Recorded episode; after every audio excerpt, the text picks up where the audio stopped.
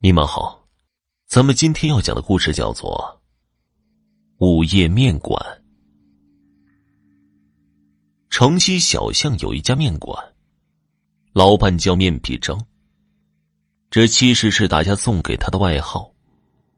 面皮张的本名叫做张祥，四十多岁的人了，却还是孤身一人，靠着面馆过着营生。小巷周边有很多的上班族，偶尔加班晚了，会到他这里吃点夜宵，所以张翔的店儿一般都开得很晚。这天，天公不作美，雨下得很大，张翔的店里一点生意都没有。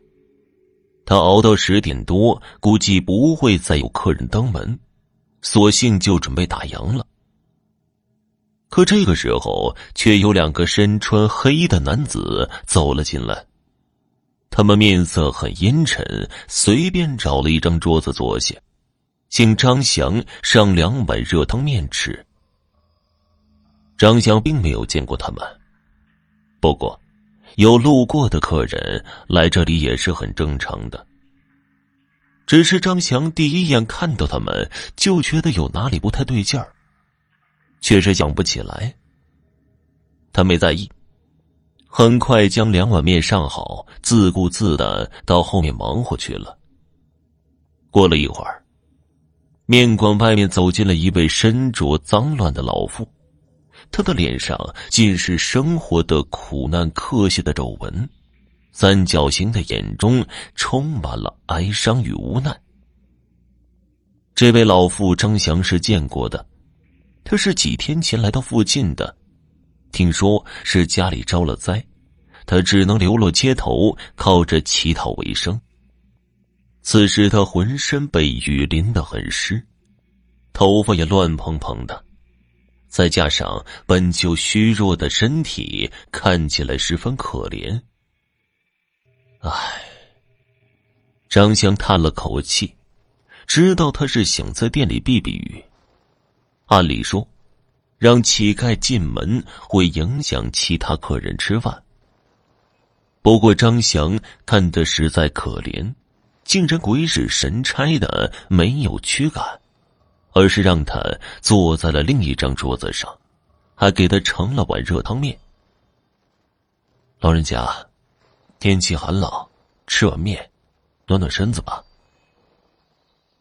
本来让自己进屋避雨就已经很意外了，老妇万万没想到他竟然还会给自己端了一碗面，顿时激动的连连拜谢，眼中热泪盈眶。张兴上前将老妇扶起，急忙说道：“都是可怜人，活着都不容易。”老妇千恩万谢，过了半天才平静下来。然后拿起筷子开始吃面。看着他吃的急促，显然是饿了好久。从刚才起，两个黑衣人就目睹了这一幕，其中一人对另一人又说了些什么，两个人的意见好像发生了冲突。张翔则继续回到里面收拾东西，心中那种奇怪的感觉更加明显。但还是想不起来是哪里不对劲。过了一会儿，雨终于停了。老妇将满满一碗面汤全都喝了，见雨停了，才起身向老板告辞：“多谢您了，您是个好人。嗨，一碗面而已，换了谁都会帮您的。”老妇闻言摇了摇头，张翔也明白，这就是个场面话。现在这社会，好心人是越来越少了。不管怎么样，还是谢谢您。趁着雨停了，你也早点回家休息吧。这么晚了，不会再有客人来了。拜别之后，老妇摇摇晃晃的，慢慢的走远了。张翔感觉好奇怪，明明店里还有两个客人在吃饭呢，这老夫为什么会叫自己打烊呢？这个时候，两个黑人也走了出来，为首之人冲着张翔点点头：“您的面不错，人也不错，钱放在桌子上了，再见。”说完，也和同伴一起离开。可是张翔看着他们的背影，总觉得他的话里仿佛另有深意，只是不明白是什么意思。张翔回到店里准备收拾东西，却突然愣住了。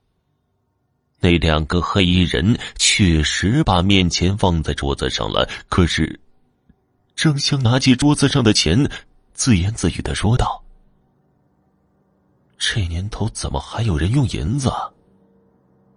这个时候，张香那种不安的感觉越加明显。看着手中的这块银子，他突然冷汗直流，终于明白是哪里不对劲儿了。这么大的雨，那两个黑衣人怎么进来的时候，身上一点雨水都没有？就像，就像雨不会打在他们身上似的。张香突然就想起老夫走时说的话，好像压根就不知道店里还有这两个黑人似的。莫非他根本就看不见他们？张香越想越怕，以为是见着鬼了，急忙收拾东西，关店门离开。从此，再也不敢对人提起那晚发生的事情。而此刻，在小巷的另一端，两个黑人也在对话。大哥，那个老板今天阳寿已到，我们可是要带他的魂魄回去交差的，就这样走了，恐怕……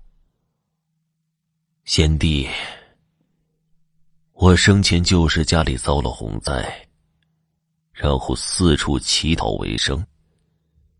死后，阎王爷见我可怜，才给了这鬼差的差事。刚刚我见他给那老夫热面，实在是感动的很。也罢，就让他多活一段时间吧。这样的善人，死了可惜了。可是阎王那边，善有善报，我再为他求求情吧。两位鬼差回到地府，向阎王禀明实情，希望能够从轻发落。怎知阎王爷不但没有惩罚他们，还称赞他有情有义，并许给了张翔二十年阳寿，以表善举。